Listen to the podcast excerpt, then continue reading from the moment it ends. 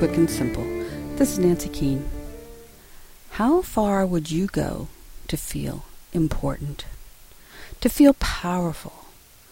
To feel like you had friends and respect? Would you be willing to kill? Medellin, Colombia.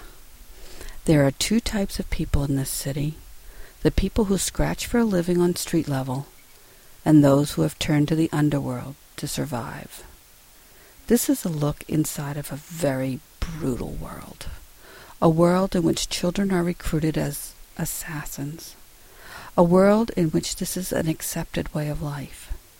We see Alberto as he believes that his life will be so much better now that he has a job as a hitman. He'll have money and respect, and he can help his family. But what he doesn't know is how disposable children are in this society. Boy Kills Man by Matt Whyman, Harper Tempest, 2005.